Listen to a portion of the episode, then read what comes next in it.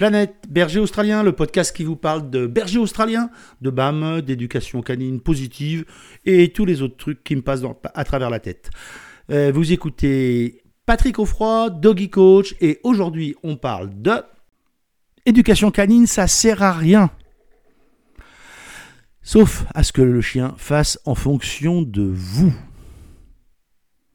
Dans l'absolu, l'éducation canine telle qu'on l'entend, qui marche vraiment euh, à une marche en laisse euh, avec le chien bien collé contre son genou euh, dans la vie de tous les jours? Ça peut être très sympa de l'avoir par exemple au marché, mais quand vous êtes au marché, je suis désolé de vous le dire, si vous traversez le marché en courant comme ça, il y a vraiment peu de chances que vous voyez beaucoup de choses. L'éducation canine, c'est important pour avoir un excellent rappel. Bah oui, mais si vous avez déjà un excellent rappel, parce que vous avez une excellente connexion avec votre chien et qu'il n'a pas déclenché des comportements euh, non, non appréciés comme euh, poursuivre les chevreuils, courir après les oiseaux ou euh, aller se bagarrer avec les autres mâles, par exemple, alors apprendre le rappel sert à rien si vous l'avez déjà. Ce que je veux dire par là, c'est que l'éducation canine ne sert à rien sauf à faire en fonction de vous. C'est vous qui êtes le moteur, c'est vous qui décidez ce dont vous avez vraiment besoin. Si vous passez votre temps vous balader complètement en montagne et que vous êtes au fin fond des Pyrénées ou comme moi au fin fond du Tarn où on croise entre personne et jamais quelqu'un, alors franchement le rappel c'est easy. Ouais, par contre nous on a quand même des lapins, des lièvres qui détalent d'un buisson alors qu'on n'avait pas vu qu'ils étaient là. Et là, oui, il vaut mieux avoir un rappel de fou. Mais les interactions humains ou congénères, euh, franchement, ça nous arrive peu souvent parce que il n'y a pas des tonnes de gens. Par contre, il y a des tonnes d'animaux. C'est là où vous devez faire en fonction de vous. Et donc, vous devez vous poser la bonne question. Qu'est-ce qui est vraiment important pour moi? Moi, j'aime bien le assis j'aime bien apprendre aux gens le assis. Pourquoi j'aime bien apprendre aux gens le assis? Parce que, un, ça me permet d'expliquer le principe du renforcement positif, de mettre en, entre guillemets, démonstration la puissance de la méthode, etc., etc. Mais surtout, ça permet, le assis permet de remettre le chien dans sa logique. Il revient sur terre, ça lui remet les pattes sur terre.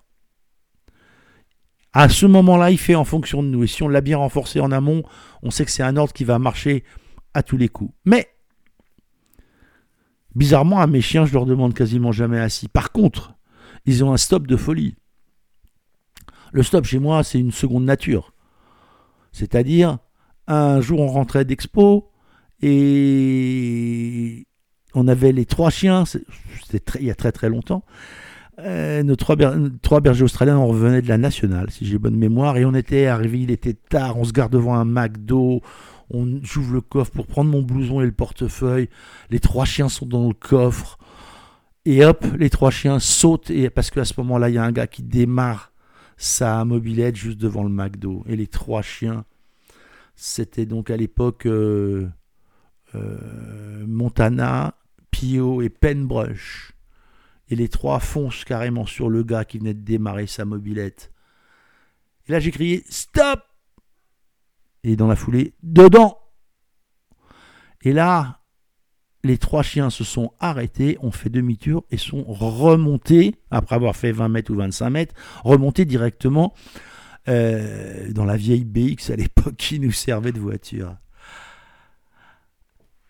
Pour moi, le stop est plus important que le assis c'est ce que je vais travailler le plus parce que c'est important pour moi. C'est dû à mon expérience, c'est dû à ma relation avec les chiens, c'est dû aussi au fait que mon épouse et moi, nous vivons avec euh, entre 15 et 20 chiens dans la maison. Donc il faut bien qu'il y ait un petit peu d'organisation. Aujourd'hui, moins de bergers australiens, mais pendant des années, on avait quand même 5 ou 6 bergers australiens dans la maison. Si ce n'est plus. Et donc, bah oui, il faut bien que ce soit un tout petit peu organisé et que surtout le leadership garde le contrôle de la territorialité. C'est important pour moi, donc ça doit être important pour mes chiens. L'idée du contrôle n'est pas le contrôle pour soi. ce qui est important dans cette histoire, c'est que cet ordre-là, à cause du fait que j'ai de nombreux chiens et beaucoup de gens qui viennent à la maison, est important pour moi. Mais ça ne veut pas dire que ça doit être important pour vous. Peut-être que pour vous, le rappel est le truc le plus important. Alors c'est ce qu'il faut bosser en priorité. Peut-être que pour vous, le fait qu'il soit assis plutôt que de sauter quand vous allez voir beaucoup de personnes âgées, par exemple, ou beaucoup de jeunes enfants, parce que vous avez vous-même des jeunes enfants, donc ils rencontrent beaucoup de jeunes enfants, alors cet ordre-là est plus important. Donc posez-vous la question, l'éducation canine, ça sert à rien, sauf à ce que le chien fasse en fonction de nous. Au milieu de toute cette éducation canine, quel est l'ordre qui est le plus important pour vous À très vite Merci d'avoir écouté cet épisode de Planète Berger Australien et je vous dis à très vite sur les réseaux sociaux. N'oubliez pas de mettre des j'aime, des likes, des partager avec euh, vos copines, vos copains. Et si vous avez envie de jeter un œil au cours en ligne que je propose, n'oubliez pas d'aller sur doggycoach.fr. À très vite